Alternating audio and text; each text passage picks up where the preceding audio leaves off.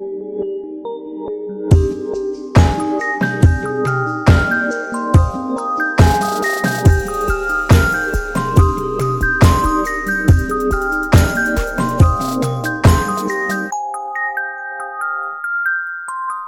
ho, kleine Sterne und willkommen zurück bei einer neuen Folge von Abels Urenkel. Wir sind mittlerweile schon in der 80. Folge angekommen. Zweite Staffel, dritte Folge.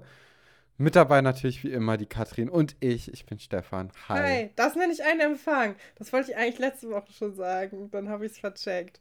Ja, genau, wir sind äh, in Folge 80. Nach der fulminanten Folge letzte Woche, da habe ich mich übrigens sehr drüber gefreut, dass wir die machen konnten. Weil ich wirklich das Gefühl habe, es gibt ja dann doch irgendwie Leute, die man noch stärker so mit der Serie verbindet. Und äh, dass wir mit Anne reden konnten, das fand ich irgendwie so cool. Das hat mir so viel bedeutet da war ich irgendwie einfach sehr stolz, dass wir das gemacht haben. Ja, ähm, bevor wir die Folge anfangen, wollten wir heute mal eine kleine Triggerwarnung aussprechen, denn wir haben äh, gleich zwei Themen, die so ein bisschen äh, kritisch sind oder wo wir uns vorher Gedanken gemacht haben, dass es vielleicht schwierig werden könnte. Zum einen haben wir die ähm, Franz-Geschichte. Das heißt, da würden wir eine Triggerwarnung für das Thema Tod ähm, und äh, ja, einfach Tod aussprechen. Und ähm, genau, dann gibt es die Nadja-Geschichte, auf die ich mich ja sehr freue in dieser Folge, dass es endlich anfängt. Und da würden wir auch eine Triggerwarnung aussprechen, denn es ist ähm, eine Fernsehsendung von 2000. Wir können, wir werden da wahrscheinlich gleich nochmal drüber sprechen. Ähm, aber es ist sehr unsensibel, wird da mit Kulturen umgegangen. Und ähm, Genau, ich weiß gar nicht, wie wir das runterbrechen sollen, aber es geht auf jeden Fall so in Richtung kulturelle Aneignung und ähm, ja, politisch, politisch unkorrekte Sprache auch, die wir versuchen nicht zu reproduzieren, aber wenn ihr euch die Folge anguckt, dann wisst ihr bestimmt, was wir meinen. Und äh, wenn ihr euch die Folge nicht angeguckt habt, dann kriegt ihr davon wahrscheinlich auch gar nicht so viel mit, weil wir natürlich das nicht reproduzieren werden. Okay, so, Jetzt gehen wir in die Folge. Jetzt habe ich natürlich schon vorweggenommen, um was es in dieser Folge geht. Stefan, willst du trotzdem die Überschriften nochmal präsentieren? Ja, gerne. Also wir haben zum einen Franz Ragnarök. Dann machen wir weiter mit Ich kann nur auf die Augenbrauen gucken, Teil 1. Und zu guter Letzt, zu gut, also äh, zum guten Ausklang der Folge hoffentlich, Monika, der sichere Hafen. Äh, denn diese Geschichte ist dann die einzige eher unproblematischere Geschichte. Bevor wir jetzt aber mit den, ähm, ja, mit den Geschichten anfangen, die zu besprechen, muss ich auch noch ein kleines Follow-up machen. Aha. Ich muss zurückrudern. Zu der Wäsche. Kommt jetzt das Wäsche-Update. Oder wirst du dich von dem Mikro-Willi endlich distanzieren selber? Nein, auch das nicht. Es, es hat, Viele Kontroversen stehen noch im Raum. es, es, hat tatsächlich irgendwie schon etwas mit Wäsche zu tun. Mhm. Aber es, ich, ich muss da also nochmal drei Ruderschläge weiter zurückgehen. Vielleicht auch noch vier oder fünf. Denn das liegt schon ein bisschen länger her. Wir hatten in den Anfangsfolgen, glaube ich, einen kleinen Disput, Oha. Katrin, einen kleinen Zwist, eine äh, kleine Streitigkeit. Und zwar, was du damals großer Fan von Latzhosen, beziehungsweise fandest sie irgendwie toll. Ja, und ich, immer noch hab, ich, ja, und ich war da ja eher so ein bisschen Anti-Latzhose, ne? Okay. Weil ich, ich fand es irgendwie nicht cool. Und ich muss sagen, ich habe mich jetzt in letzter Zeit ein bisschen mehr mit dem Thema Latzhose beschäftigt. Ja, was man halt so macht. Ist ja auch nicht so viel Klassischer zu tun. Donnerstag. Ja. Genau. Und ich muss sagen, ich finde Latzhosen gar nicht mehr so schlimm, wie ich es noch am Anfang der, der Aufnahmen, der Puh. Folgen des ja, Deutschland kann aufatmen. Stefan hat rausgefunden, dass Latzhosen in Ordnung sind. Sie sind praktisch. Ja. Sie sind praktisch und auch modisch. Das muss man ja auch sagen. Und äh, das, das ist jetzt mein, also da, da muss ich jetzt hier auch den Hut ziehen, sagen, es tut mir leid. Und ich hoffe, dass wir jetzt alle gemeinsam von diesem Punkt aus weitermachen können, dass wir uns darauf geeinigt haben, dass Latzhosen doch gar nicht so schlimm sind, wie ich vermute. Was ist mit der Wäschetrocknungsaktion? Da hast du dich ja in den Kommentaren auf Instagram auch schon ein bisschen äh, wieder eingekriegt. Möchtest du dazu auch noch was sagen oder sollen sich die Leute einfach die Kommentare durchlesen unter dem Post? Ja. Ja, also ich wurde dann auch noch mal darauf hingewiesen, dass das eine dumme Idee Ach. ist. so ja. runtergebrochen. Ähm, ich habe es bisher jetzt immer noch nicht ausprobiert, obwohl ich jetzt schon einige Male gewaschen habe in der Zeit. Wer hätte es gedacht, wer hätte es ahnen können. Aber ja, ich habe ich hab mich dann noch gegen das Prinzip äh, Pfannenwenderwäsche entschieden. Na gut. Das, ja, da, da wurde auch ein bisschen drauf, ich sag mal, es wurde höhnisch kommentiert, dass man auf solche Dinge kommt. Und äh, ja, vielleicht war das auch nicht meine größte Sternstunde, diese Idee. Aber ich hatte sie nun mal, also theoretisch klang sie ganz okay. Gut, sollen wir, sollen wir mal in die Folge reinstarten, bevor, bevor jetzt noch mehr aufkommen? Wir fallen noch ein paar andere Sachen ein, worüber wir diskutiert Was nee. denn noch? Lass uns doch direkt beginnen. Äh, wir fangen direkt irgendwie mit der traurigsten Geschichte an.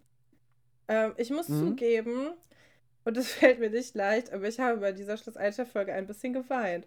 Mir tat es einfach total leid. Ich weiß nicht, ob das daran liegt, ähm, dass der Schauspieler von Franz wirklich sehr, sehr gut schauspielert, schon in diesen ersten Folgen. Das ist uns ja auch schon bei dieser Wolfert-Imitation aufgefallen.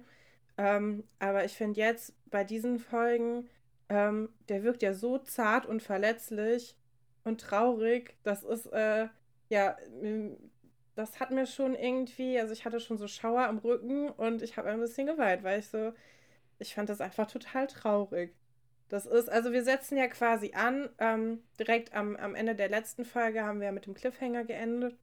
Und ähm, Frau Delling und Franz äh, sprechen ein bisschen über Franz Eltern und was mit denen passiert ist. Die sind irgendwie in die Mensa umgezogen. Das wurde nicht weiter kommentiert. Das ist dann einfach ja. passiert. Ja, okay, aber nee, finde ich eigentlich ganz gut, weil in der letzten Folge war das ja alles in, in der Aula, ne? Und die Mensa ist ja wirklich nur fünf Meter entfernt. Und dann finde ich es eigentlich äh, eine, eine schlaue Entscheidung, dass man sagt, okay, das war jetzt, ich, ich habe jetzt hier was erfahren, das ist ein bisschen, das ist ein Thema, das Franz natürlich ja nahe geht, logischerweise. Das machen wir jetzt mal nicht im Stehen irgendwie inmitten der Schule, wo die ganze Zeit ja. Leute hin und also durchgehen können und mithören. Ich finde es ganz gut, dass sie sich dazu entschlossen haben, in die Mensa zu gehen. Ich glaube, beide trinken ja auch noch irgendein Getränk dabei. Also es ist ein bisschen äh, gemütlicher be äh, oder beziehungsweise ein bisschen angenehmer, die ganze Situation ja, dadurch auch. Ne? Genau. Und dann ähm, erzählt Franz halt die Geschichte, ähm, wie er von dem Tod seiner Eltern erfahren hat, die bei einem Unfall gestorben sind. Und ähm, ja, es geht dann so ein bisschen darum, dass er dann halt sagt, ja, ich möchte sichere Autos konstruieren, wenn ich erwachsen bin. Das ist mir total wichtig. Wir hören auch das erste Mal von seinen Großeltern, die wir ja später auch noch kennenlernen werden, ähm, die ich sehr, sehr gerne mag. Beide, Frau und Herr Mell, sind äh, irgendwie die haben auch sehr coole Geschichten, finde ich, was ich ganz schön finde, dass man die da auch mit rein inkludiert und jetzt aber schon so kennenlernt von weitem. Und ähm, ja, Frau Delling ist an dieser Stelle noch sehr einfühlsam. Wir hatten ja letzte Woche schon das, wo du meintest, ist sie ja. irgendwie noch nicht so richtig. Jetzt am Anfang, finde ich, macht sie das eigentlich ganz gut. Finde ich auch. Also sie hat ja vor allem so, so einen Trick drauf, den ähm, äh, der es also sie, sie, Franz erzählt ja etwas und sie antwortet darauf mit, äh, wie sie denkt, wie er sich mhm. dadurch dann fühlt. Und das ist ja so ein, so ein Trick, der einfach, ähm, der direkt so ein Vertrauen aufbaut oder beziehungsweise äh, der an, die andere Person hat halt direkt das Gefühl, okay, die Person hört mir zu und dadurch kommen dann auch oder kommen einfacher so tiefere Gespräche zustande. Ähm, das fand ich sehr interessant, dass das dann hier am Anfang direkt einmal mhm. gemacht wurde. Ähm, fand ich sehr gut. Ja, fand ich auch ganz gut. Ähm, ja. Und das ist erstmal so der Abend, der geht dann so vorbei. Man hat das Gefühl, die sitzen da noch eine Weile. Ähm, und ich finde das ganz interessant, weil das hat ja auch so ein bisschen was mit der Geschichte, die wir danach äh, erzählen werden, zu tun. Nämlich, die haben ja keine Erzieherin. Also die Kinder, die Kinder ja. sind ja komplett auf sich alleine gestellt, weil das wäre ja jetzt eigentlich ähm, auch ein Job für die Erzieherin. Ich möchte da gar nicht sagen, dass da nicht auch ein, ein Lehrer oder eine andere Bezugsperson ähm, für geeignet ist. Aber es geht ja auch später darum, dass die Kinder irgendwie niemanden haben, wo die so hingehen können. Und das wird ja jetzt hier sogar zu einem großen Problem. Und dem hätte man komplett vorbeugen können, wenn man jemanden da gehabt hätte. Und eigentlich, dass sie niemanden haben, ist eigentlich ein ziemlich großer Skandal. Also ich meine, die wussten ja, dass Frau Petzold geht. Alleine, weil Sven Weber das in jedem ja, zweiten Satz erwähnt Ich glaube, da, da kommen ja. wir ja nachher zu, ne, Katrin? Also ich glaube, wenn wir jetzt hier die, die Geschichten zu sehr vermischen, dann wird es ein bisschen unübersichtlich. Ähm, Frau Delling bespricht dann im Kunstunterricht das Thema mhm. Zukunft. Und äh, dort ist es nämlich dieses Vermischen, was du gerade schon angesprochen hast, vor, zwischen Lehrperson, aber auch Bezugsperson und ja, ich, ja. ich wollte dich da noch was fragen. Und zwar, ähm, ich meine, wir sind uns ja beide im Klaren darüber, dass es hier keinen stringenten Unterricht gibt. Aber wir, wir schneiden hier schon ziemlich viele Themen an. Man merkt nicht so richtig, was ihr Konzept ist. In der Folge davor haben, also wir haben ja letzte Folge irgendwie diesen Sitzkreis gehabt mit dem Vorstellen und diesem ähm, ja. Run DMC-Lied. Dann ging es ein bisschen um Träume, aber auch nur weil Franz gesagt hat, dass irgendjemand aussieht wie in seinem Traum. Und jetzt geht es plötzlich um Zukunft. Und man hat nicht so richtig das Gefühl, Frau Delling wüsste, was sie da tut. Vor allem haben die noch kein einziges Mal in ihrem Kunstunterricht irgendwie gezeichnet oder irgendwas mit Kunst gemacht, außer sich einmal kurz ein Bild angeguckt. Finde ich schon. Ähm, die haben doch ihre Traumbilder ja, als stimmt. Hausaufgabe gemacht. Aber da hast du ja schon bei Antje gesehen, äh, wie viel Mühe sich die Leute dabei gegeben haben. Ja, finde ich einen ganz ja, interessanten klar. Ansatz, wie man so in Kunstunterricht reingeht. Einfach so, ach so, ja, hier, das äh, Thema ist mir auch gerade heute äh, entgegengekommen, da können wir auch mal drüber quatschen. Da, äh, das Konzept fehlt ein bisschen. Aber das Konzept ist ja eigentlich, also, oder Unterricht generell ist ja eigentlich echt hier in der Serie totale ja. Nebensache, ne? Also man hat ja das eigentlich auch bei den anderen Lehrern so total eher das Gefühl, dass sich da keiner so richtig Gedanken macht. Herr Wolfert äh, liest im Grunde genommen ein Skript einfach nur runter. Also mehr macht er ja auch nicht wirklich. Und zwischenzeitlich werden die Leute halt abgefragt, ob sie das verstanden haben und wenn nicht, ist ich es halt deren äh, Schuld. Also bei Herr Wolfert, also, der lässt sich auf jeden Fall seine große äh, Begeisterung für die Karolinger ableiten. Da geht es viel drum. Und über ja. den Templer ja, also da, ähm, ja, aber ich also ich verstehe, also ich verstehe ja auch, dass sie nicht da irgendwie, aber da, also dadurch, dass wir jetzt quasi in jeder einzelnen Unterrichtsstunde von Frau Delling sind, da hätte man sich irgendwie vorher ein bisschen überlegen können, wie man von der einen Sache das zu der stimmt. anderen Sache kommt. Ja, da musste ich ein bisschen lachen. Ja, es geht dann auf jeden Fall in dieser Unterrichtssequenz darum, wie die Leute sich ihre Zukunft vorstellen. Und Elisabeth möchte zum Beispiel die erste Formel-1-Fahrerin werden. Cool. Äh, Antje soll Agrarwissenschaft studieren. Was sie selbst möchte, bleibt jetzt erstmal ungeklärt, weil nämlich Franz direkt seine Vorstellungen alle raushaut und irgendwie nicht die anderen Kinder auch mal aussprechen lassen möchte, sondern er möchte jetzt hier zeigen, was er sich alles ja, denkt. Ja, ich fand, halt. also noch, äh, ich habe mir zwei Sachen noch zu äh, notiert. Und zwar erstmal hat Elisabeth schon Nasenring, was ich irgendwie cool finde. Aber das ist super weit ich weg auch. von meiner Schulrealität. Also ich weiß nicht, wie alt soll Elisabeth hier sein? Zwölf oder so, ne? Zwölf direkt schon Nasenpiercing finde ich ziemlich cool, weil ich äh, auch gerne eins hätte, das aber, glaube ich, niemals machen werde, weil ich einfach zu viel Angst vor schlechten Entscheidungen und eine sehr große Nase habe. Ähm, und ähm, dann finde ich das auch cool, dass hier quasi schon dieser Zwiespalt, in dem Antje sich befindet, angedeutet wird, der ja auch noch später nochmal kommt. Ja. Und zwar, dass ihre Eltern sich etwas für sie vorstellen und sie selber noch gar nicht Zeit oder Möglichkeit genug hatte, sich selbst zu überlegen, was sie mit ihrem Leben anfangen will. Und das ist mir noch nie aufgefallen, dass es hier quasi schon so ein bisschen, ähm, ja, diese Geschichte angedeutet wird und dann später wieder aufgenommen wird. Aber das fand ich irgendwie, also das hat mich schon beeindruckt.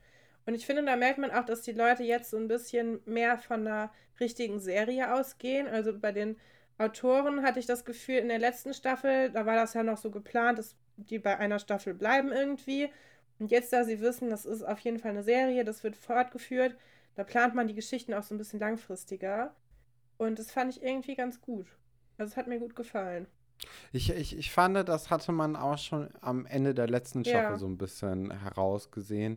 Ähm, als sie halt darüber gesprochen hat, dass sie die erste Person oder dass, dass ihre Eltern sie halt aufs Gymnasium geschickt haben, damit sie ja Abitur machen kann und dann ja, also einfach bessere Chancen hat und alles. Ich finde, das kam da auch schon so ein bisschen durch, dass sie da ihre Eltern auf jeden Fall nicht enttäuschen möchte, äh, wenn sie jetzt dieses, äh, das Schuljahr Mhm. wiederholt. Sie hat sich ja dann im Endeffekt dann doch dagegen entschlossen und das ist ja vielleicht auch schon so ein kleiner Anhaltspunkt dafür, dass sie jetzt immer mehr ihren eigenen Weg gehen möchte und ähm, ja, nicht so, nicht so sehr auf ihre Eltern dann in dem Punkt zumindest äh, hören möchte, beziehungsweise eher auf sich anstatt auf ihre Eltern hört.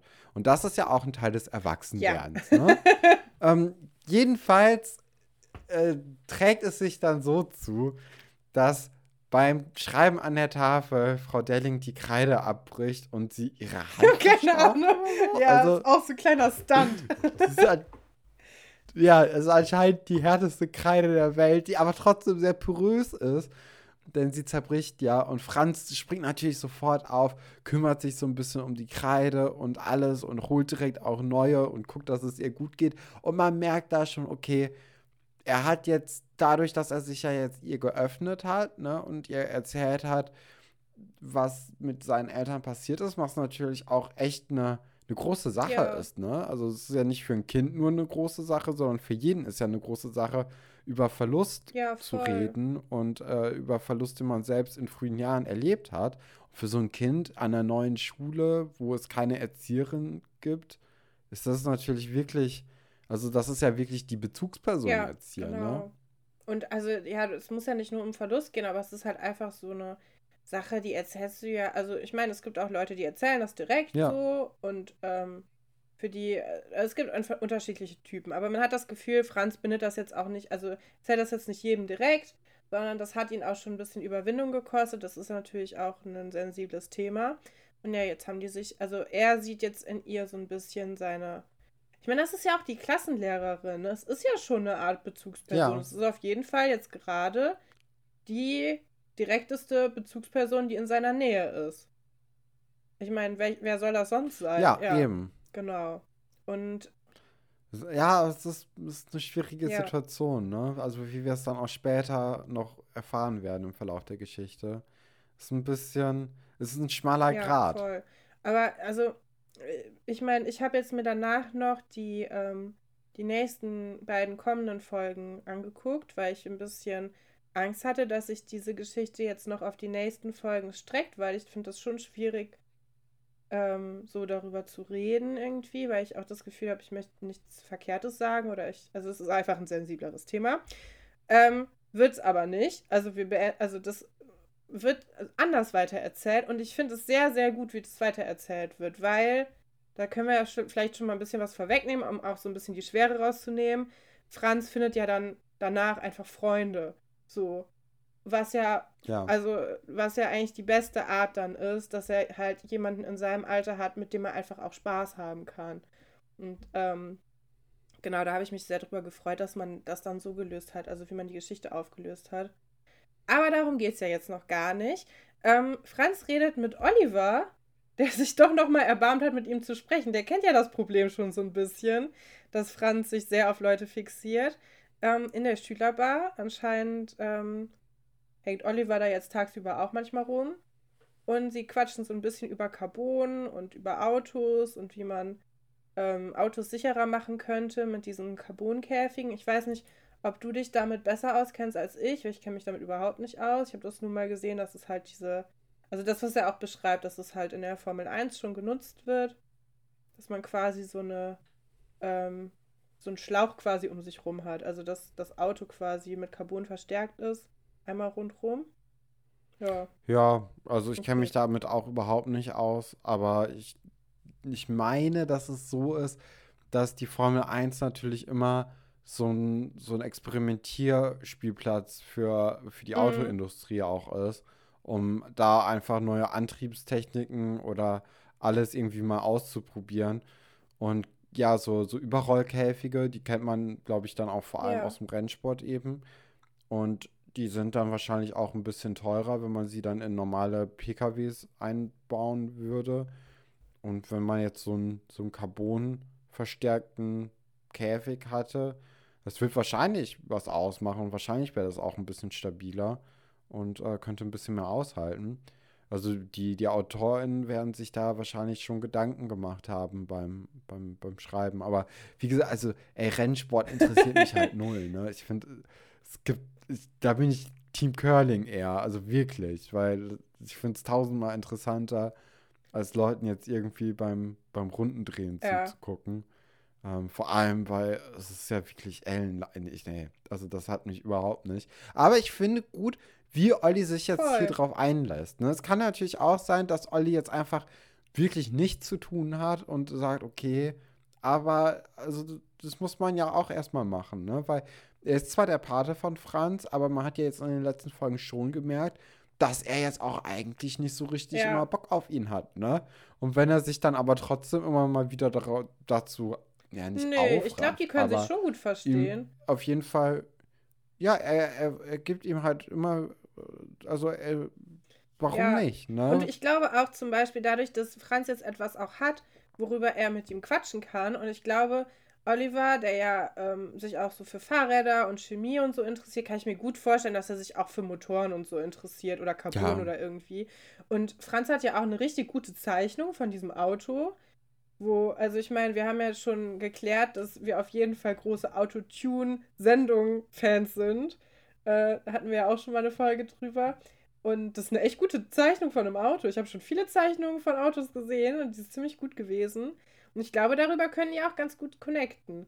Also ich glaube schon, dass die sich, ja, ja, Ich habe jetzt aber gerade hier die Zeichnung äh, von diesem Auto vor mir und er, er möchte ja wirklich das sicherste Auto der Welt bauen. Dafür ist die Kopfstütze aber gefährlich tief auf Schulterhöhe. Also, das äh, bringt die jetzt ist nicht so nicht wirklich richtig was. eingestellt. Aber gut.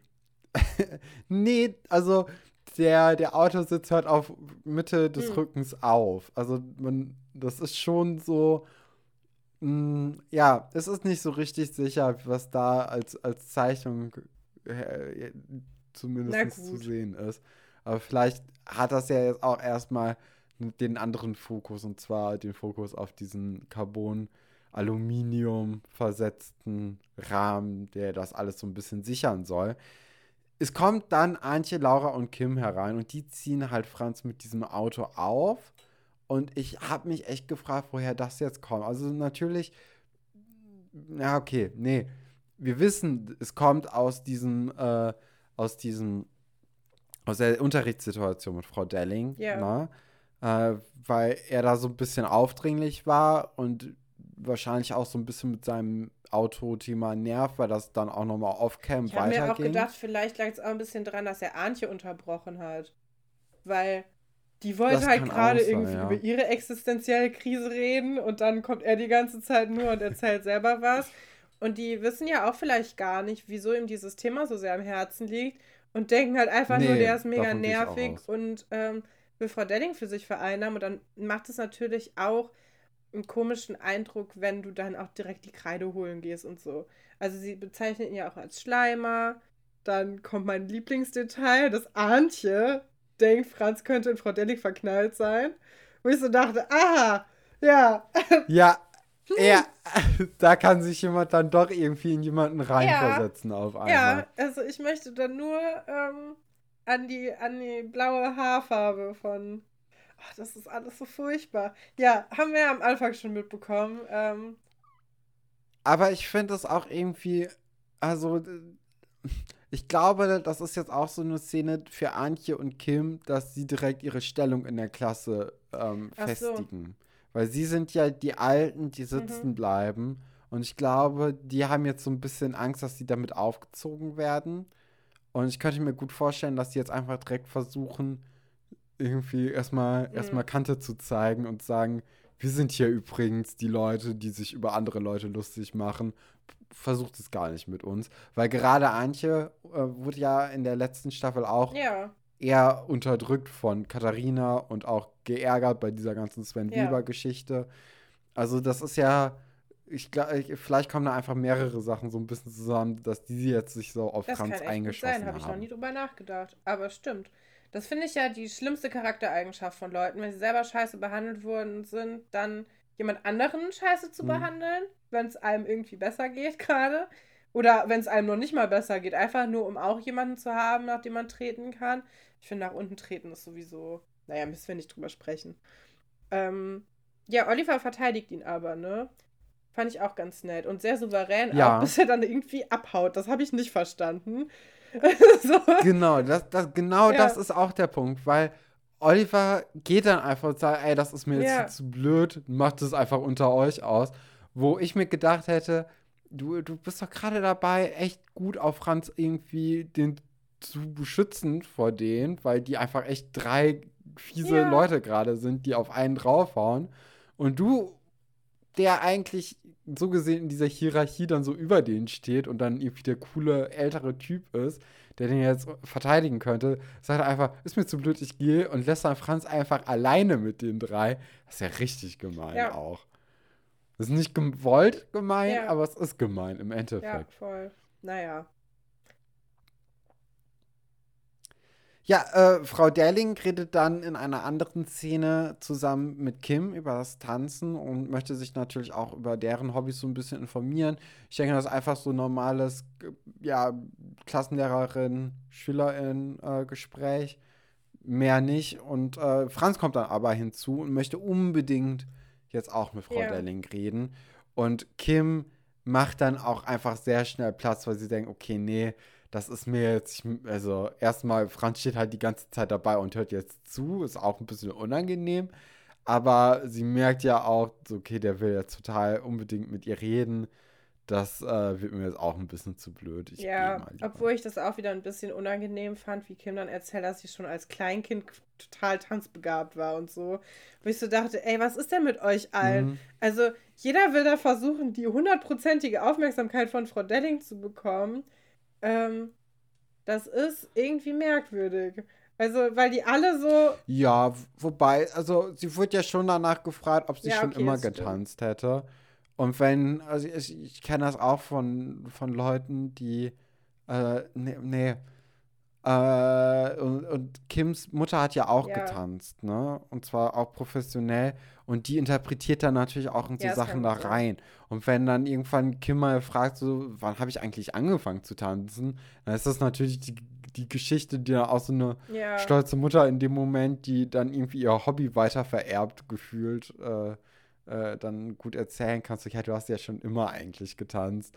So jede Beziehung, äh, jede, jede Bewegung war eigentlich äh, wie ein Wasserstrahl oder wie eine Ja. fließende Bewegung. Ja, Keine okay. Ahnung. Nee, ja, stimmt. Okay, gut. Das fand ich jetzt ja, nicht so ich schön weiß von nicht, ich finde Kim. Kim ist so ein Charakter, ich werde mit der, glaube ich, einfach nicht warm.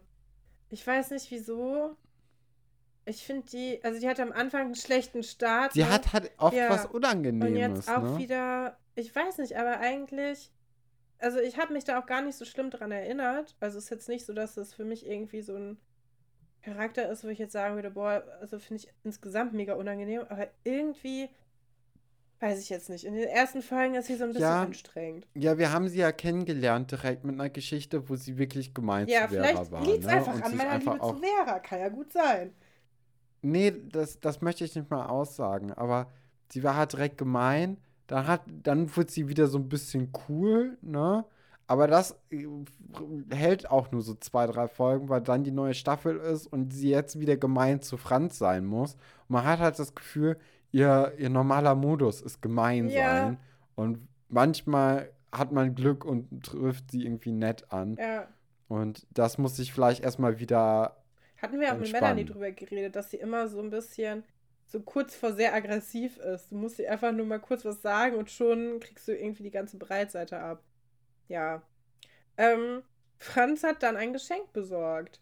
Das ist jetzt so der Punkt, wo ich sagen würde, okay, das ist ein bisschen eine Grenzüberschreitung. Ähm, Ja. Vor allem, weil das jetzt nicht irgendwie. Also er ist dafür extra in ein Antiquariat gefahren, weil er weiß, was sie gerne für Musik hört und dass das ihr noch fehlen könnte in ihrer Sammlung. Das ist jetzt so ein Geschenk, das könnte man gut als Weihnachtsgeschenk mit der ganzen Klasse schenken. Wäre kein Problem. Ja. Jetzt so am dritten Schultag. Nach drei Ähm, Tagen. Und da bist du extra dann für nach Potsdam gefahren oder nach Berlin sogar, das weiß ich nicht. Äh, sagt er, glaube ich, auch nicht. Und in Antiquariat, was ja dann auch mit viel Aufwand verbunden ist, äh, ist ein bisschen, ja, ein bisschen auch. schwierig. Das zeigt aber auch ja nur diese Verzweiflung, die Franz irgendwie hat, da Anschluss zu finden und sich nicht so einsam zu fühlen. Ich habe wirklich das Gefühl, hier geht es viel um Einsamkeit. Und ich habe mir nochmal vorgestellt, also wie ist das überhaupt, wenn du an so einen neuen Ort kommst und du kennst da niemanden so richtig und du versuchst Vertrauenspersonen aufzubauen und so. Manchmal sind das dann halt einfach auch so Leute, wo du dann auch nichts dafür kannst, dass das irgendwie jetzt gerade irgendwie blöd ist, weil eigentlich wäre ja das Beste, wenn er wirklich einfach einen Freund finden würde. Ähm, Ja, klar. aber jetzt so die erste Person, zu der er wirklich ein gutes Verhältnis aufgebaut hat, ist halt seine Lehrerin. Das ist halt schwierig. Ne? Das ist tragisch. Ja, und drei, drei von zwölf SchülerInnen aus seiner Klasse ziehen ihn ja. Ja. jetzt schon auf, ne? Also das ist schon, es ist natürlich dann auch irgendwie blöd, wenn man nur so kleine Klassen hat. Und wenn man sich da dann direkt irgendwie nicht mag oder wenn Leute direkt gegen einschießen, dann sind das ja, ja direkt schon eine Ach, Menge ja. Leute, ne, aus Also- deinem Umfeld dann. Das ist, das ist unangenehm Ja. für alle eigentlich. Und äh, ja, er versucht dann sich irgendwie so die Zuneigung auch vielleicht zu erkaufen. ja, ich glaube nicht. Nee, nicht mal. Nee, Nicht mal. Es ist echt, glaube ich, einfach nur, dass Ja. er sich da wohlfühlt Hab ich auch mit das Frau, Gefühl. Frau Delling. also, dass man da auch, Und ja, die Wertschätzung genau. auch zeigen dass man möchte. einfach was zurückgeben will, vielleicht Weil- auch. Ja, weil ich, ich glaube, er weiß ja auch, dass er sie jetzt nicht einfach un Ja. umarmen kann, ne? Also das ist dann, also wahrscheinlich weiß er dann schon, dass es da Ja. irgendwie so eine Grenze gibt, die, aber er möchte ja trotzdem irgendwie die Zuneigung dann zeigen. Das ist ein bisschen, bisschen tragisch alles, ja. Dann am Abend äh, trifft er sie ja dann nochmal, oder er, er geht ja extra ins Lehrerzimmer, wo sie dann alleine ist und möchte dann einfach so mit ihr Zeit verbringen, auch wieder, weil er einsam ist. Und da wird es ihr halt ein bisschen zu bunt und sie rastet halt Ja. auch aus, so. Also sie hat sich kurz nicht unter Ja. Kontrolle. Und das ist halt auch überhaupt nicht souverän. Also man kann natürlich dann auch irgendwie als Außenstehender das gut verstehen, weil sie ja auch gerade erst äh, Lehrerin geworden ist. Sie ist, glaube ich, auch einfach überfordert mit dieser Situation, weil sie darauf natürlich auch nicht vorbereitet wurde, weil wie wird es denn darauf vorbereitet werden, dass jetzt jemand so sehr dich als Vertrauensperson ausmacht und du ja aber auch diese gewisse Professionalität irgendwie bewahren möchtest. Und ähm, dann zieht sie jetzt hier erstmal eine, eine Linie. Ja, ich glaube, das ist eine Übersprungshandlung. Man merkt ja auch danach, äh, Mhm. lockert sie sich wieder so ein bisschen und sie können auch irgendwie da besser drüber sprechen. Ja, ich meine, ich weiß nicht, ich kenne solche Situationen bei mir auch ganz gut, wo ich mich die ganze Zeit so versuche, irgendwie zusammenzureißen, aber mir ist irgendwas unangenehm und dann kann ich das einmal kurz für eine Sekunde oder so nicht, nicht so haben und dann ähm, werde ich auch so, so schroff oder ja, sie ist ja schon ziemlich aggressiv irgendwie und danach kann man dann aber irgendwie wieder richtig denken. Aber ja, also mir tat Franz dann also irgendwie noch mehr leid. Ich fand es schon ziemlich schlimm. Ähm, ja. ja, also das, Ja, ja, es ist einfach, ja, es tut mir so leid irgendwie. Ja. Ja, das tut es uns. Trotzdem müssen wir jetzt weitermachen. Ja, Katrin! Ähm, mit der nächsten Geschichte. mit der nächsten Geschichte. Ich kann nur auf ihre Augenbrauen Ja. gucken, Teil 1.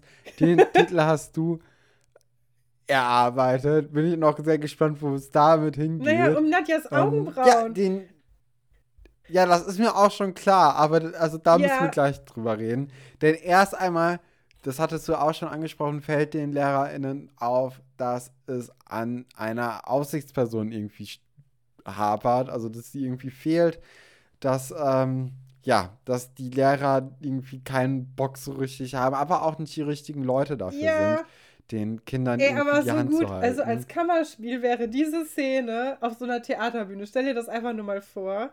Du hast diese Lehrer ähm, und Wolfhard fürchtet ja die ganze Zeit einfach nur Anarchie. Ist so ein bisschen, jeder karikiert Ja. sich so ein bisschen selber.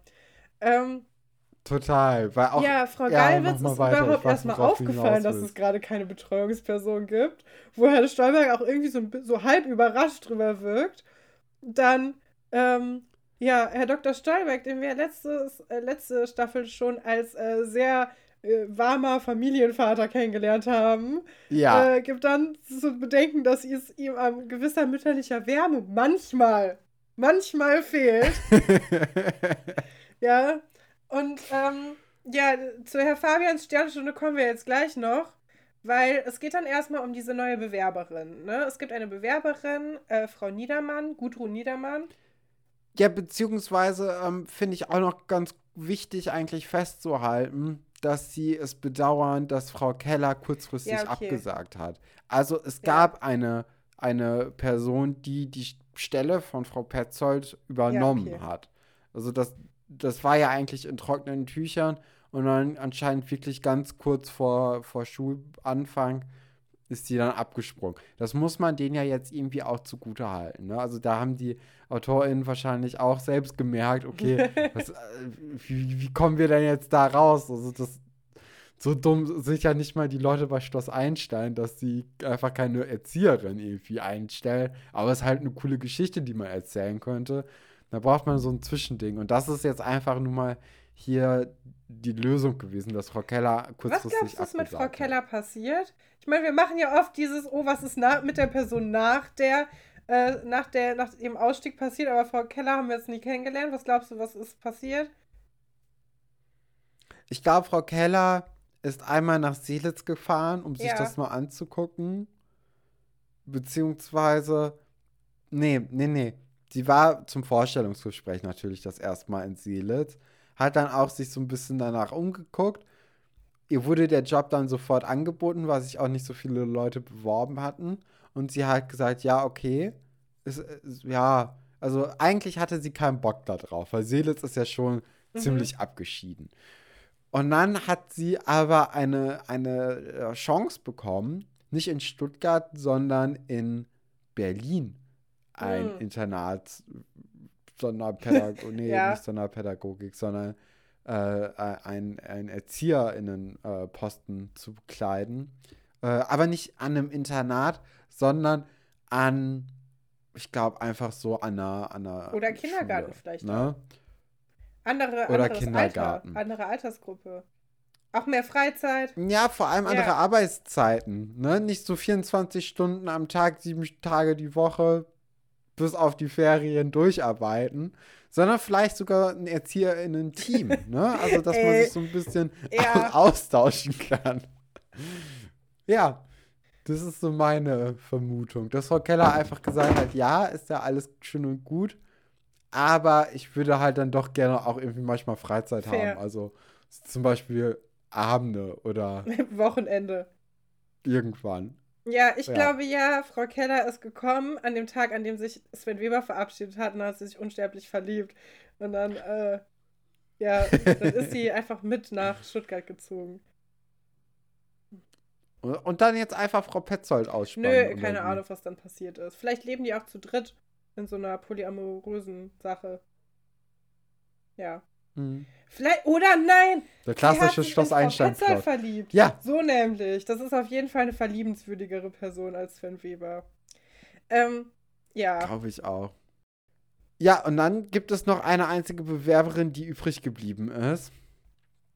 Und äh, diese Frau nee, Niermann Niedermann. heißt sie, meine ich glaube ja, weil Herr, Dok Herr, Herr, Dr. Wolfert nennt sie zu, am Anfang auch Kellermann, weil er die Sachen nämlich verbindet Stimmt. miteinander im Kopf aus Versehen. Ja, ich glaube Niedermann heißt sie. Gudrun Niedermann. Ja, äh, Frau Niedermann äh, war Erzieherin an einem Internat mhm. in der mhm. Schweiz. Und Herr Dr. Wolfert ist sehr angetan von ihr. Auf dem Foto sieht sie auch sehr, sehr streng aus und er ist ja sowieso, ich weiß nicht, der hat es ja irgendwie mit strengen äh, Frauen. Ähm, mit strengen Frauen anscheinend, ja. Und äh, er, er findet es super toll. Und äh, Frau, Frau Galwitz äh, fällt dann aber auf, dass die gute Frau in ihrem Zeugnis den Vermerk hat, dass sie stets bemüht war, den Anforderungen gerecht mhm. zu werden, was ja wie uns ja auch hier erklärt wird, eigentlich bedeutet, sie war eine ja, Katastrophe. Man darf keine negativen ne? Zeugnisse schreiben, was dazu führt, dass positive Begriffe plötzlich negative Konnotationen haben. Was ja im Grunde totaler Schwachsinn ist, ne? Also irgendwie, ja. Naja. Ähm, Herr Dr. Wolfert findet die aber ganz gut, weil sie so aussieht, als könnte sie sich Respekt verdienen. Was auch zu einem sehr guten Dialog in dieser Folge führt, weil ähm, Frau Gawitz dann sagt, ja, äh, wenn sie sich von ihrer charmantesten Seite zeigen, dann kann ja nichts schief gehen. Also zu Herr Dr. Wolfert gerichtet. Diese kleine Käbelei, die die da immer haben. Und Herr Dr. Wolfert ja. sagt dann, ja, ich kann mir auch Urlaub nehmen, dann passiert ja ja nichts. So als Spitze gegen Frau Gallwitz. Und ähm, Herr Fabian macht das sehr clever und sehr charmant auch, weil er sich auch dann in diesen, in diesen kleinen Schlagabtausch einschaltet und sagt, ich glaube, das war ein Scherz. Um ja quasi nochmal zu untermauern, dass er das auch so findet. Weil die wissen ja auch von sich beide gegenseitig, dass sie die Art des anderen eher so mittel finden. Und das ist auch was, was ja. mir als Kind natürlich gar nicht aufgefallen ist, aber äh, nee, nee. ja, sehr gut. Ähm, Guppi möchte dann aber erstmal dieses Gespräch abwarten mit der Erzieherin, die dann, ja, sich selbst ein Urteil bildet. Ist ja nicht so schlecht, oder? Was ich eigentlich, das finde ja. ich eigentlich sehr cool, weil wenn man halt ein, manchmal kann man ja auch gar nicht so wirklich was für dieses schlechte Arbeitszeugnis, wenn es zum Beispiel einfach ja. persönliche Differenzen gab. Und ähm, das finde ich dann wirklich gut von Herrn Dr. Stolberg. Es ist natürlich auch sehr aus der Not heraus, dass es keine anderen BewerberInnen gibt. Ne? Machen wir uns nichts vor. Aber prinzipiell finde ich es eigentlich gut, dass er sich jetzt von diesem Zeugnis nicht Da habe ich auch noch mal eine kurze Frage. Ähm, und zwar sagt ja Herr Dr. Wolfert am Anfang so, oh, ein Internat in der Schweiz. Was ich ganz interessant finde, weil das wäre genau das Gleiche, was ich sagen würde, wenn mich jemand sagen würde, er war auf einem Internat in der Schweiz. Es klingt irgendwie professioneller. Es, es klingt, klingt, cooler. Die sind ja ne? auch ein Internat, ne? Und wir wissen ja, wie es da ist. Es ist ja schon ziemlich Larifari und locker alles. Aber also dieses ein Internat in der Schweiz, es klingt direkt so sophisticated irgendwie. Ja, man hat irgendwie das Gefühl, dass äh, in der Schweiz ist ja alles teurer, hat man so ein bisschen das Gefühl. Und wenn man dann in der Schweiz auf ein Internat geht, dann sind da ja wirklich mhm. nur die Superreichen. Ja. Und äh, vielleicht ist das dann irgendwie, was man, was man ja, so mitschwingt. Ja, auf jeden Fall, äh, finde ich ganz spannend. Aber es passt auch zu Frau Niedermann, finde ich, dass sie in der Schweiz war. Weil sie sich, also das ist ja auch ihre neunte Stelle oder so gewesen. Ja, siebte, siebte siebenmal ja. hat sich die Stelle dann, gewechselt was auch von Frau Galwitz negativ ja, angemerkt Und dass wird. sie sich dann dachte, ah, jetzt hier in der Schweiz, da kann ich ein bisschen strenger sein. Das passt ja auch gut zu mir. Vielleicht hat sie sich auch, so gedacht und dann hat das natürlich nicht gepasst, weil Vorurteile sein. ja gar nicht immer stimmen müssen. Vielleicht das. So, es ist soweit. Wir sind yes. in der Eisdiele. Antje, Sebastian, Olli und Kim kommen mit einer Frau herein, die sich als Nadja Kunze herausstellt. Und sie hatte eine Autopanne und äh, Giovanni zeigt ihr erstmal so ein bisschen, wo sie sich die Hände waschen kann, fragt dann aber direkt, wo habt ihr ja, die denn oder? aufgegabelt? Also Giovanni fährt hier schon mhm. die Krallen ein bisschen aus, ne? Ja, also Giovanni sagt auch, also als Übersprungshandlung auch, willkommen in der Welt der Eiskugel. Was ich auch so, ja, ähm, danke für diese extra persönliche Begrüßung in der Eisdiele. Hätte ich jetzt nicht gedacht, dass es hier Eiskugeln gibt. Ähm, ja, die sieht nämlich ein bisschen, also äh, fällt schon auf in Seelitz, oder, Nadja? Ich glaube auch. Wir müssen auf jeden über Fall. ich habe einen Screenshot reden. extra gemacht. Ja, ich habe es ja auch direkt offen. Nur Highlights. Also, ich meine, ich war 2000, war ich fünf Jahre alt. Das heißt, ähm, diese Outfits kenne ich nur aus Schloss Einstein und anderen Sachen MTV oder so. Aber ich finde, es ist ein Highlight, wie Nadja hier angezogen, gestylt, alles Mögliche ist. Also wir haben ja, also ich habe ja äh, die Überschrift schon mit den Augenbrauen ähm, verbunden. Ja. Weil, also wissen wir ja alle, in den 90ern hat man die Augenbrauen sehr, sehr dünn äh, gemacht oder zum Teil sogar abrasiert und dann einfach draufgemalt oder blau gefärbt oder auf jeden Fall sehr dünne Strichaugenbrauen, also im Grunde das Gegenteil von dem, wie man die jetzt so trägt. Und ähm, ja, Nadja komplettiert einfach diesen Look. Die ist, ähm, ich finde es einfach ich finde es einfach richtig gut. Ich weiß nicht, äh, Stefan, du guckst auch ein bisschen skeptisch, du bist, glaube ich, nicht so ein großer Fan. Ja, ich, ich, ich würde erstmal unten anfangen. Also sie hat ja so eine, so eine, so eine Camouflage-Hose an, die man eigentlich eher an Wolf vermuten lässt, ne? Ähm, dann hat sie auch so eine Pusher-Bag als Gürtel wirklich. Also sie hat eine Gürteltasche als Gürteltasche, was man ja auch eher selten heutzutage Ja. sieht. Ich habe noch eine Frage zur Hose. Und aber Ist das wirklich eine Camouflagehose? Weil ich hatte das Gefühl, da ist, das ist Ja. so ein, auch so ein Plastikstoff noch irgendwie. Ich hatte das Gefühl, die macht viele Geräusche, wenn die sich bewegt. Vielleicht ist das aber auch die Hose vom nächsten Tag, die ich dann fotografiere. Also, Nee, da, also, oh, nee, ja, ich weiß, ja, was die du sieht so meinst. Sehr raschelig könnte aus sein. und die sitzt auf der Hüfte, müssen wir auch sagen. Also, ähm, Genau. nicht so wie ich, die größte High-Waist-Hose, die am besten einfach bis zum Hals geht, sondern so tief wie es geht.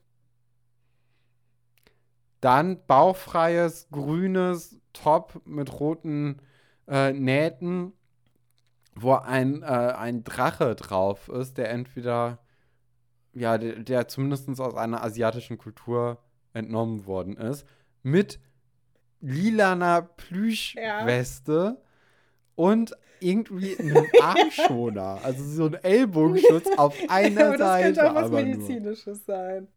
Hatte ich jetzt so im Gefühl. Ich hatte das Gefühl, dass das auch ein Stilaccessoire ist und das schon irgendwie äh, sehr gewollt dort ja, dann platziert hat wurde. sie noch ein, ähm, ein, ein Gürtel, beziehungsweise so eine Bauchkette, die so über den Bauchnabel geht, hat sie auch noch an. ja, mit auch so einem, äh, mit so einem Anhänger am Bauchnabel, also mich würde es ne? nicht, nicht wundern, so wenn das ein. Piercing, ein Bauchnabel-Piercing wäre oder sie zumindest auch eins hätte. Keine Ahnung, weiß ich jetzt nicht. Ähm, sie sieht ein bisschen aus insgesamt, wie, als ob sie bei The Tribe mitspielen würde. Vielleicht, Ich, ich, hab- ich kenne The Tribe überhaupt nicht, so muss ich ja, leider passen. also, ja, okay. Ähm, ja, sie hat auch einen Nasenring, sie hat dunkel, dunkel geschminkte Ja, niemand kann so Lippen. gut Nasenringe tragen wie alle Leute bei Schloss Einstein. Ich krieg da jedes Mal wirklich Lust darauf, mich piercen zu lassen. Das ist ganz, ganz schlimm. Jedes Mal denke ich so, ja, Mann. Ja, dann äh, go for it, Ja, Katrin. dunkler Lippenstift. Ja, und die Augenbrauen, ich sehe jetzt die Augenbrauen, die du schon vorhin angesprochen hattest, die, die Ja. gehen sehr weit, also sehr weit zur Seite. Also das, das geht ja schon so gute ein, zwei Zentimeter nach dem Ja. Auge noch weiter, ne? Also die werden natürlich auch so ein bisschen durch den Lidschatten Ja. verstärkt. Also äh, du, du hattest ja vorhin schon angesprochen, dass sie so dünn wie möglich sein sollen, aber durch diesen Lidstratten hat man dann irgendwie doch das Gefühl, dass die sehr bau bauschig ja, der sind, sehr Lidschatten ist dick, komisch weil aufgetragen. das sehr dunkel Das sieht, ich finde, in diesen neun, wird. also 90er, 2000er sieht Lidschatten immer so sehr schmierig aus und so ein bisschen ohne Konzept auch. Einfach alles drauf, so. Auch die Farbe Mhm. eher so mittel. Auch sehr dunkel, ne? Ja. Es ist eher so ein Schwarz Ja, fast genau. schon.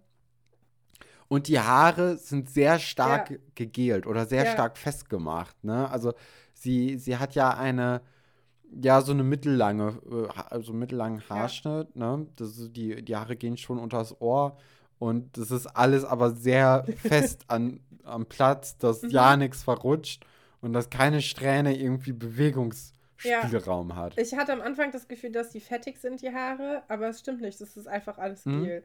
Was ich interessant finde als Backpackerin, ähm, damit so viel Gel zu Ja. arbeiten, weil, äh, also du, du hast schon öfters Gel benutzt als ich, Unangenehm. aber so Haarspray und so, das ist nicht cool nach einem Tag. Und wenn du dann nicht immer eine Dusche findest oder so, ist es schon ziemlich unangenehm, sich das auszubürsten. Das tut auch weh. Oder vielleicht liegt es auch daran, dass sie, nachdem sie an ihrem Auto herumgefuchtelt hat, weil, Spoiler-Alarm, es ist halt irgendwann stehen geblieben in Seelitz. Ähm, vielleicht hat sie sich dann gedacht, okay, also, oder ist sie sich dann mit den öligen Händen durch die Haare gegangen und seitdem ist es halt so Ja. stehen geblieben. Ja, wie, wie, wie viele Punkte würdest Wer du weiß. Outfit geben? Auf einer Skala von 1 bis 10 und wenn 10 das Beste ist, so eine 9,5 würde ich auch sagen. Ist auf jeden Fall ein cooler Look. Kann man heute auch genau 100% wieder so tragen. Es kommt alles wieder. Ähm, gutes Gespür auch für Farben. Also es ist, es ist hässlich, ne? Also es ist ja wirklich hässlich. Aber äh, man muss ihr auch zugestehen, dass es irgendwie Auf zu Nadja Fall. passt. Und, und es ihr auch irgendwie steht, obwohl es so hässlich ist. Vielleicht ist vier ein bisschen fies gewesen. Ich gehe noch auf eine 7 oder eine 8 Wow. hoch, aber, aber, also, wenn jetzt nicht Nadja das anhätte, sondern es einfach nur da rumliegen würde, ohne an einem Menschen zu sein, dann wäre es auf jeden Fall Das eine ist- 4. Das, Das ist schon eine Typfrage. Ich finde das gar nicht. Also ich finde das ehrlich, also mir gefällt es wirklich richtig gut. Es ist so bunt. Also, na, Geht eigentlich. Man- eigentlich ja, man merkt trägt doch. sie ja nur drei Farben. Also grün, lila. Ja, aber die passen alle nicht zueinander. Ich mag das. Ich finde das cool. Ähm, ich, also, ja, das Outfit kann ich eigentlich uneingeschränkt äh, abfeiern. Wie das mit der Person Nadja ist, sprechen wir gleich noch drüber. Ähm, Ja, kommen wir mal so ein bisschen Ja. wieder zur Story. Wir haben, glaube ich, jetzt das Outfit von Nadja gut behandelt. Ähm, genau, also die Nadja gibt den Kindern ein Eis aus, weil die haben ihr geholfen, das Auto ähm, zu schieben zur Werkstatt, glaube ich. Ne, die Wäsche hat zu. Also irgendwo anders Genau. hin zu schieben. Ach, okay. Nee, zur Werkstatt schon, aber also erstmal auf den Ja. Hof, aber bei dir ja schon zu hat, steht es da jetzt einfach bis nächsten. Nee, nette Tag. Geste eigentlich, dass man dann den Kindern Eis ausgibt. Finde Ja. ich eigentlich ganz cool. Äh, Finde ich ein bisschen random, welche Leute das sind. So, dass die ihre Freizeit zusammen verbringen. Aber okay, ist ein Internat, kannst du deine Freunde nicht aussuchen, ist sehr beschränkt. Ähm, genau. Und Nadja sucht jetzt einen Zeltplatz, weil sie ja quasi die Nacht rumbringen muss. Ähm, und sie kennt sich ja mit Zelten aus. Es wird so ein bisschen deutlich, dass sie so eine kleine Weltenbummlerin ist. Ähm, hier ist schon mal so der erste Punkt, wo ich so ein bisschen so war, hm, Nadja, was ist los mit dir? Weil sie erzählt dann so ein bisschen, was sie vorhat. Ähm, weil sie möchte erst nach Italien fahren mit ihrem Auto und dann nach Sizilien, was sie auf jeden Fall voneinander unterscheidet. Und dann will sie nach Afrika. Also sie macht eine Unterscheidung zwischen Italien und Sizilien und dann nimmt sie einfach ganz Afrika so als ein Land im Grunde. Und äh, ja, dann will sie nach Indien. Das ist so ihr bisheriger Plan. Und naja, sie hat ist bisher eigentlich nur von Berlin-Pankow äh, nach Seelitz gefahren. Das ist also noch nicht so weit. Ja, das, das nimmt sie ja auch selbst so ein bisschen mit aufs Korn, ne? Also sie sagt so, äh, dass es ja schon ziemlich deprimierend wäre, wenn sie jetzt nur nach Seelitz kommen würde, von Pankow aus. Und damit hat sie ja auf jeden Fall recht, ne? Wenn man so eine Weltreise plant und man kommt ins nächste Dorf Ja. eigentlich nur. Das ist schon ein bisschen. Das ist ein Bisschen bisschen so, ich, ich hatte ja auch mal so eine große Reise und es wurde dann einfach direkt, ähm, an dem Tag gab es dann einfach einen Streik und die Flughäfen haben gestreikt und die äh, Verkehrsverbünde. Das heißt, ich konnte nicht mal einen Bus nehmen und musste dann gucken, wie ich dann da hinkomme und meine große Reise irgendwie bestreiten kann. Das hat dem Ganzen schon Dämpfer gegeben, weil ja, das quasi direkt schon abgefedert wurde. Genau. Ja, und die Kinder haben dann als Idee, dass sie doch bei äh, oder am Schloss kampieren könnte. Und ähm, es wird natürlich direkt auch eingeworfen, dass Wolfert das auf keinen Fall erlaubt. Aber die Kinder haben jetzt nicht so unbedingt vor, ihm davon zu erzählen. Es kommt dann aber heraus, dass Nadja dann doch gefragt hat, ob es denn in Ordnung für sie wäre. Und äh, ihr wurde dann aber unmissverständlich auch ja, gesagt, dass das überhaupt nicht möglich so. sei. Und jetzt. Ich hatte das Gefühl, die hat da schon kampiert und Herr Dr. Wolfer hat sie vom, vom Hof gejagt, so im Grunde. Ach so. Also ich Ja, dachte, die haben die da hingebracht, die hat da ihr Zelt aufgeschlagen und dann ist Herr Dr. Wolfer, der oben am Fenster stand und dann das so beäugt hat kritisch, ist dann so mit sch äh, äh, schnellem Schritt dann irgendwie dahin gerannt und hat sie davon Das weggejagt und hatte sein, dann ja. gesagt so, junge Das macht Dame, ein bisschen mehr Sinn. was auch eine normale Reaktion ist, ne, wenn, wenn einfach Ja. irgendjemand so bei dir auf dem Grundstück äh, kampiert und du kennst ihn gar nicht.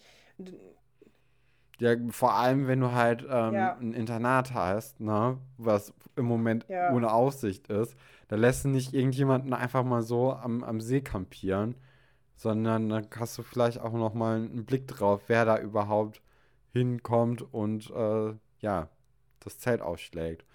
Ja, sie redet dann mit, ähm, mit Laura und ich meine Kim zusammen auch darüber, was sie denn vorher gemacht hätte. Und es kommt heraus, dass sie eine Erzieherin war, aber ihre, ihr Job nicht verlängert wurde und deswegen ähm, jetzt ohne Arbeit dasteht und diese Weltreise halt auch macht, weil sie im Moment keinen Job findet. Ja, aber also wir kriegen hier schon mal, sie ist Erzieherin. Ähm, das ist ja ganz mhm. praktisch, ne? Kleiner mit dem Zaunfall. Ja. Also wirklich. Ja, äh, die, die Kinder sind natürlich jetzt mega angetan von Nadja und besuchen sie auch. Und sie hatte schon in der Eisdiele heraushängen lassen, dass sie in Arizona auch mal kampiert hat und dort mit Native Americans äh, ja gelebt hat und sich mit denen angefreundet hat. Und das ist natürlich jetzt hier so ein Punkt, der, also sie sagt ja nicht Native Americans, äh, sondern nutzt halt andere Wörter, die politisch ein bisschen problematischer sind. Und die Kinder sind davon aber total angetan und möchten natürlich alles darüber wissen.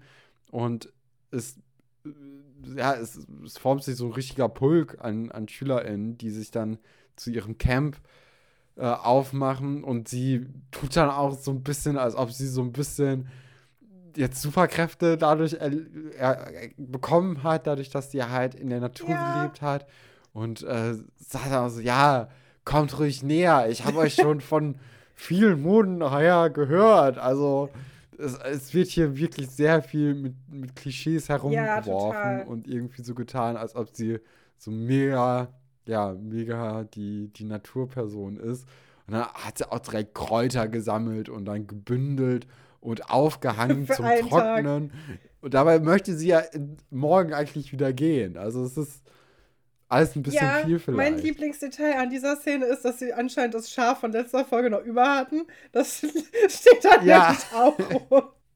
Das ist, hat aber keine Flügel heute. Ähm, aber fand ich, ganz, fand ich ganz süß, dass das quasi, es wurde ja anscheinend dann am selben Tag gedreht, weil du mietest dir nicht zweimal ein Schaf. Ähm, und äh, das hat man dann noch mit reingenommen. Äh, fand ich ganz cool, dass, äh, dass das gemacht wurde. Ja, du hast es ja schon gesagt, es ist sehr unangenehm. Auch in der Eisdiele macht dann Giovanni so doofe Sachen. Müssen wir jetzt gar nicht weiter reingehen. Das ist halt einfach nur. Nee. Es ist halt, ich glaube, es ist ganz gut, dass uns das jetzt auffällt, so. Wenn man das sieht, dann springt einen das irgendwie direkt an und man denkt so, oh, es ist alles unangenehm. Hier wird irgendwie mit so einer Kultur, wird so naiv umgegangen irgendwie und so merkwürdig.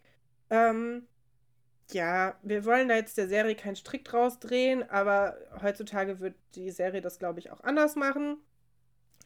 Ähm, ja. Und äh, ja, was halt auch so ein bisschen, was Nadja ja auch schon sagt, die Wirklichkeit sieht anders aus als bei Winnetou. Und das wäre eigentlich ein Satz. Und dann könnte man sagen, ja, cool. Hier ist ja eigentlich ein ganz guter Ansatz. Wieso macht man nicht ja. damit weiter? Nee, stattdessen ähm, geht man dann irgendwie wieder ins Gegenteil und macht da so eine ja, so eine verklärende, äh, romantisch aus europäischer Sicht Kitsch-Sache nachher draus. Äh, Dennis fängt nämlich an zu gewittern und die ziehen in die Mensa um. Die Mensa ist momentan der bestbesuchteste Ort, den es gibt. Alle hängen da irgendwie in ihrer Freizeit die ganze Zeit rum. Und ähm, ja, dann fangen die an, da irgendwie zu singen, wie sie sich vorstellen, wie so, wie so Gesänge wären. Und äh, sie fängt dann auch mhm. an zu tanzen. Und ähm, ja, ist ein bisschen unangenehm insgesamt, fand ich jetzt. Fandest du wahrscheinlich auch, ja. Ja. Ich und, auch. Äh, Herr ja. Dr. Störbeck findet es auch unangenehm. Der kommt nämlich und fragt, was da eigentlich los ist, so mitten in der Nacht. Also anscheinend ist zumindest irgendjemand noch abends da, der äh, das hören kann. Das ist ja schon mal was. ja.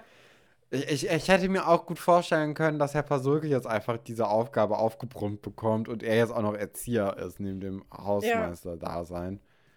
Ja. ja. und dann erzählt aber Kim, dass das jetzt hier Nadja wäre und sie die neue Erzieherin ist, wovon weder Nadja noch Herr Dr. Stolberg irgendwie was mitbekommen haben. Also, äh, es ist jetzt so ein bisschen, die Kinder wünschen sich das, weil sie irgendwie ja, sie wissen natürlich, dass Nadja Erzieherin ist äh, oder gelernte Erzieherin ist, aber ja, ja, ne, ist halt alles eher Wunschvorstellung von den Kindern und nichts irgendwie in trockenen nee, Tüchern. Genau. Und das ist auch das Ende der Folge. Ähm, Aber noch nicht das Ende unserer Folge. Der genau. Cliffhanger. Nee, nee. Denn jetzt kommt ja der sichere Hafen mit Monika, weil das ist die Geschichte, wo ja wirklich nichts mehr passiert. Also das ist jetzt wirklich seichtes Ausklingen lassen. Ähm, die, sie besorgt jetzt halt die, die, die, Materialien für ihre Versuche und natürlich muss man dann zu Herrn Pasulke gehen. Bei Herr Pasulke ist das Lager des Schlosses im Grunde genommen. Und wenn nicht, dann weiß er wenigstens, wo er die Sachen herbekommt. Und sie kommt mit einem ja. sehr, sehr langen Zettel vorbei und hat auch irgendwie so, ja, also sie möchte es ja schon alles direkt ja, haben. Das ja auch für nächsten Und Herr Pasulke ist ja auch Genau, ja. Und zwar für viele Leute, also wirklich viele Leute hängen ja jetzt von ihr ab und sie hat ja auch schon Geld bekommen. Äh, es ist so ein bisschen alles spitz auf Knopf und er macht dann aber auch noch extra für, für Monika den Fernseher aus und sagt, okay, komm, dann gehen wir mal kurz in die Werkstatt und gucken selbst. Weißt du, woran mich das erinnert hat? An dieses, man geht schon ins Bett so und am nächsten Tag ist Schule und dann steht man nochmal auf und sagt, Mama, ich brauche noch fünf Schuhkartons für morgen. Und dann muss man erstmal gucken, wo man die überhaupt herbekommt abends und räumt dann irgendwelche alten Schuhe aus, irgendwelche Schuhkartons raus, die man für den Kunstunterricht am nächsten Tag unbedingt braucht oder irgendwelche Klopapierrollen. Irgendwelche dämlichen Sachen, wo man sich einfach viel früher drum hätte kümmern können. Und es ja. kommt dann alles gleichzeitig so. Ähm, daran hat mich das erinnert. Fand ich ganz süß. Ja. Total. Ja, und dann am nächsten Morgen wird halt sehr darauf eingegangen, dass Monika halt sehr früh wach geworden ist, um die ganzen Versuche aufzubauen und alles und erklärt natürlich jetzt auch noch vor dem Unterricht allen Leuten ihre Versuche, weil bringt ja nichts, wenn die die einfach nur irgendwie ausgearbeitet hat. Die Leute müssen die ja auch irgendwie halbwegs zumindest verstehen.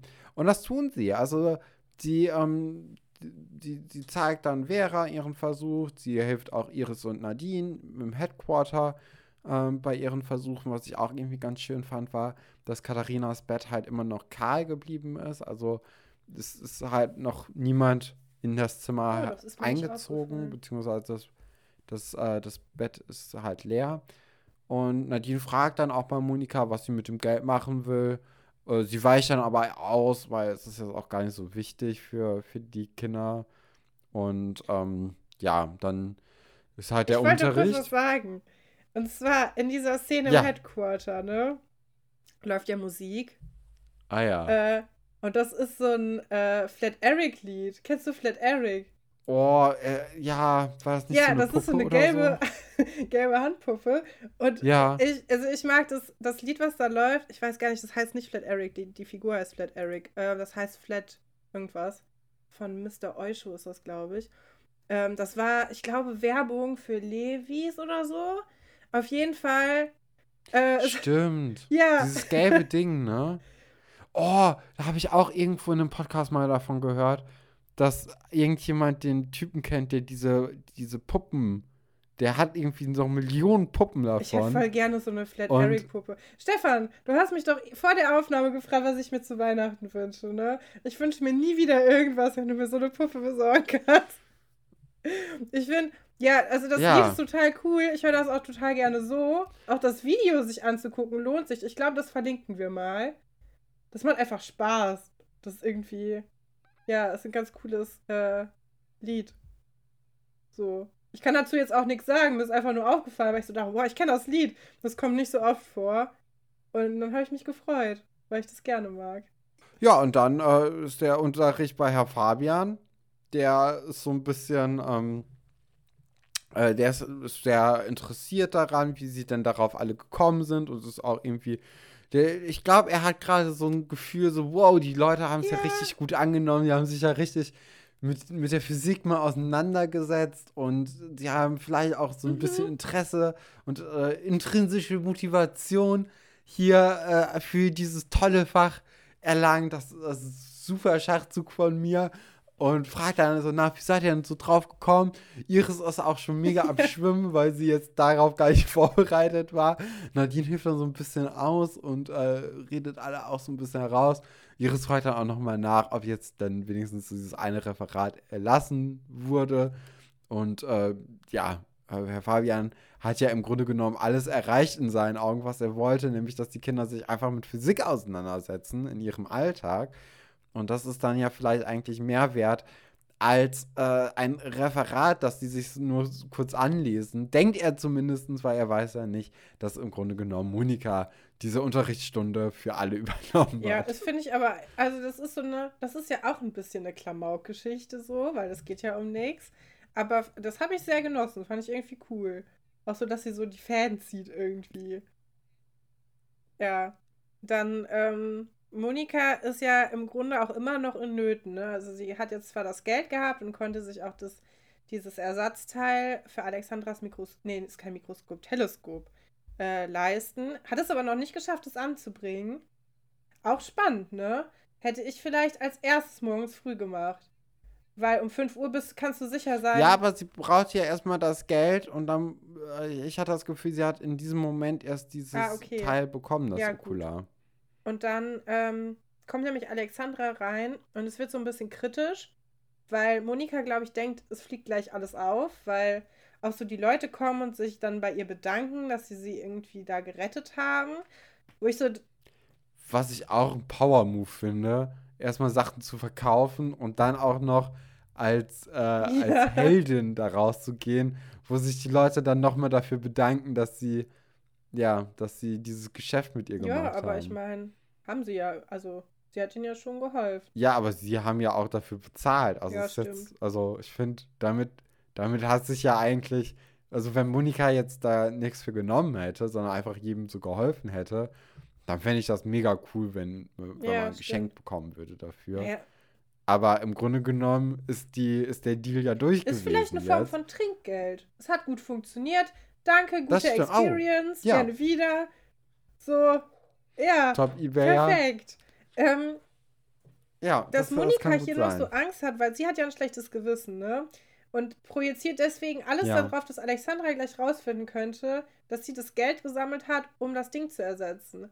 Aber das liegt ja total fern eigentlich. Unter normalen Bedingungen würde ja niemand diese Verbindung ziehen, oder?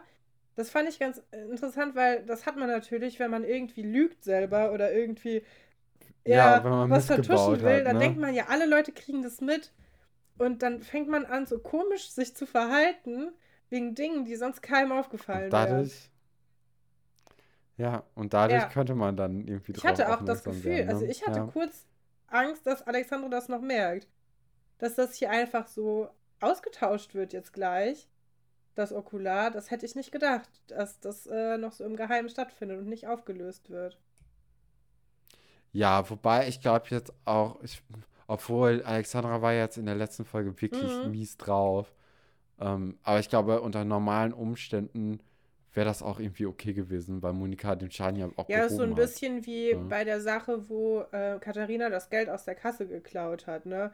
Da hat. Ja, das ja, war ja direkt okay. Alexandra hat da, glaube ich, einen ganz guten Gerechtigkeitssinn, aber naja, wenn jemand dich schon zweimal so anfährt und aus dem Labor rausschiebt, obwohl du wirklich noch nichts gemacht hast, dann bist du da vielleicht auch ein bisschen vorsichtiger. Ja, auf jeden Fall geht Alexandra dann kurz raus, Monika schraubt das Okular rein. Alexandra kommt wieder rein. Merkt dann, dass es trotzdem irgendwie jetzt wieder funktioniert, das Ding. Ist ein bisschen verwirrt. Nimmt es dann aber einfach so hin und dann ist die Geschichte eigentlich zu Ende erzählt, oder? Genau. Kommen wir zu den Zitaten, okay. würde ich sagen. Piu, piu, piu.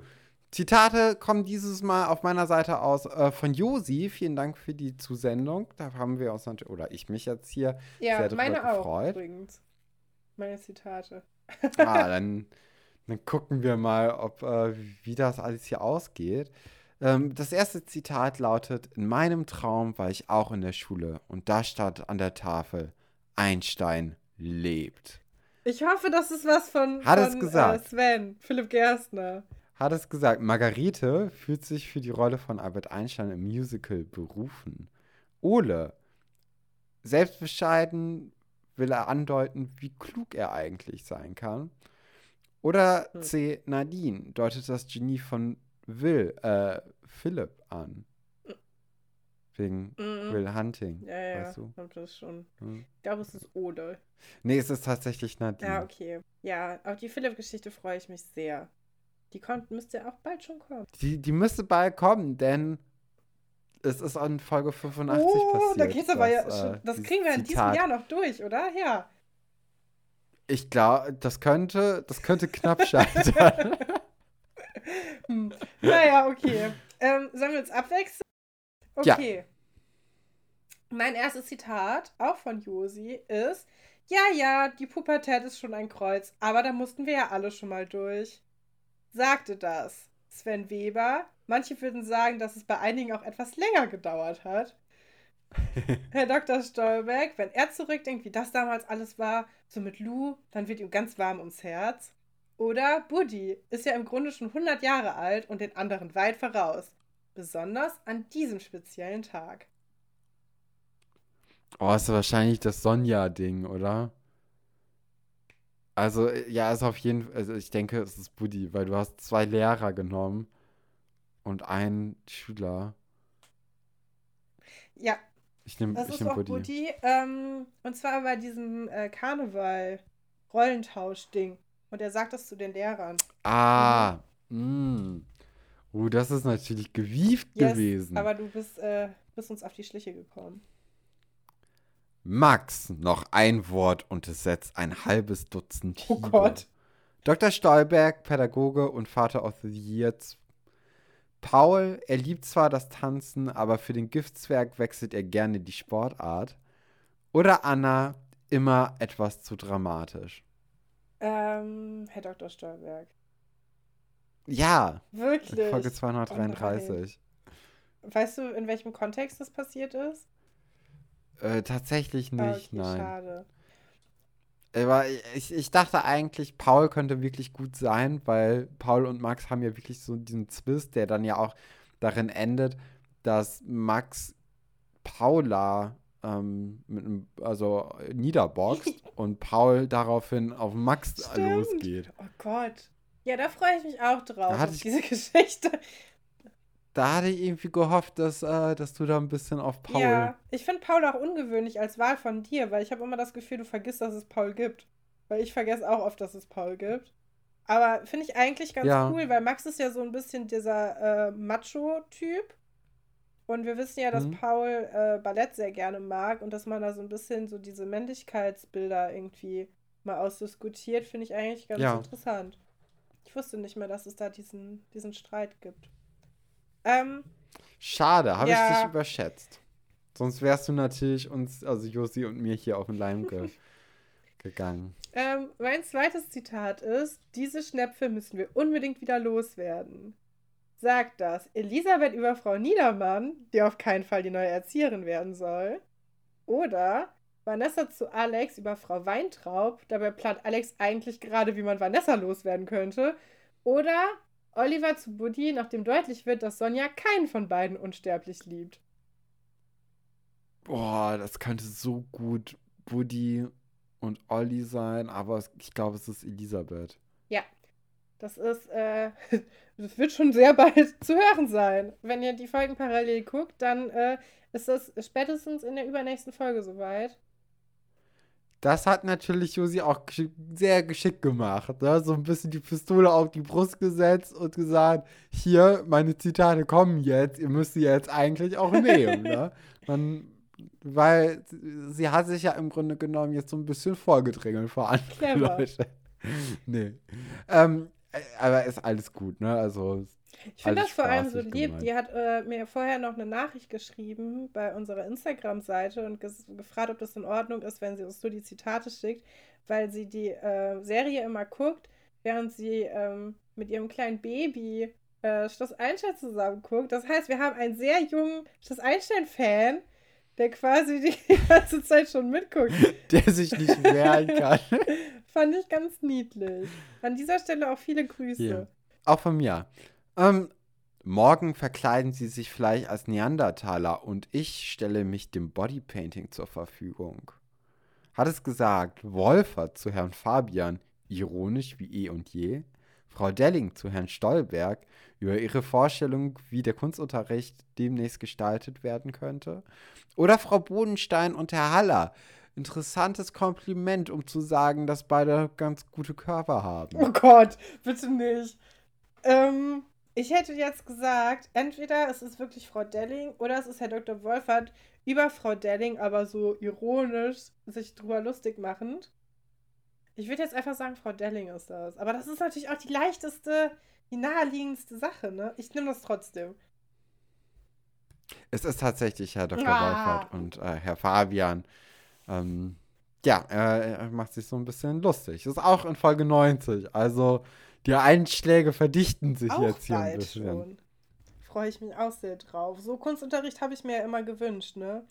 So ein bisschen mal was äh, außerhalb von dem Blatt und äh, Wasserfarbe. Äh, mein letztes Zitat für heute ist: Eure Majestät, ich wünsche euch Gesundheit, eine glückliche Hand und kluge Ratgeber. Sagt das, das namenlose Cola-Dosen-Model, ironisch zu Elisabeth, als diese nach einer fulminanten Show äh, verabschiedet wird.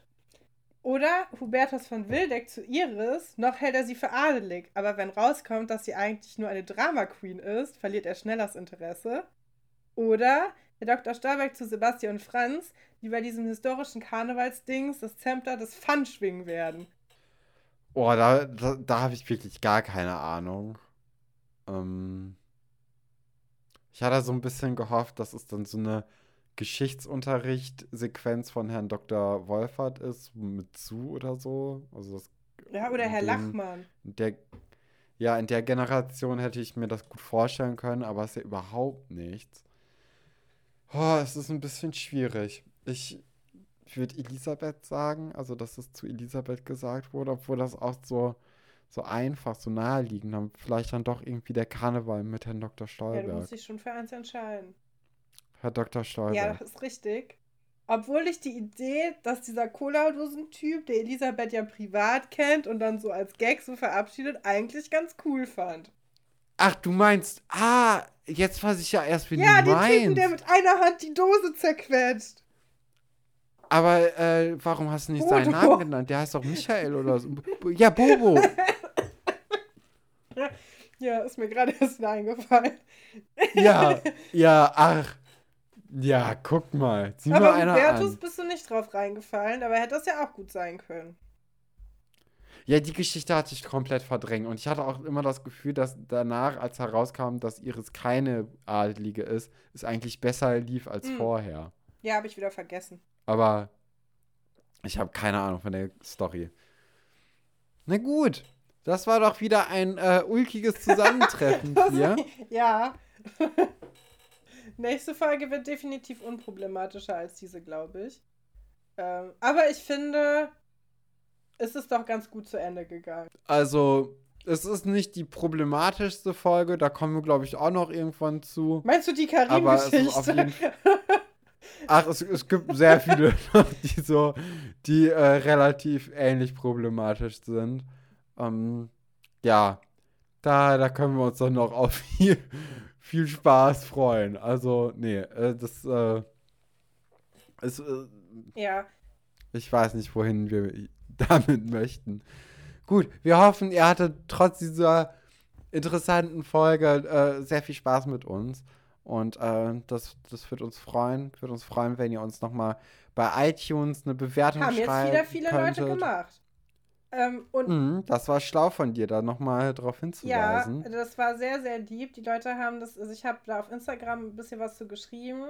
Ähm, einfach nur, dass wir uns freuen würden. Vor allem, also wir, wir sagen das ja jetzt hier immer so, so ja, das ist für den Algorithmus gut, aber eigentlich äh, ist es für unser ja, Ego gut? genau. Also eigentlich ist es nur dafür da, dass ich einen Screenshot machen kann und Stefan dann schicke und sage, guck mal hier, wir haben schon wieder eine nette Bewertung bekommen. Ähm, und äh, natürlich auch für den Algorithmus. Es, es, bringt einem neue Empfehlungen rein. Äh, genauso wie ein Abo. Ja. Ich meine, wir kriegen kein Geld dafür. Ne? Es ist eigentlich nur dazu da, dass man es sieht und sich freut. Äh, mehr und weniger tut es halt nicht. Ähm, würden wir uns sehr darüber freuen. Äh, ja, Stefan, ich überlasse dir heute die Schlussformel, weil du das immer so schön sagst. Was, äh, ja. Ja, bleibt am Leben, Leute.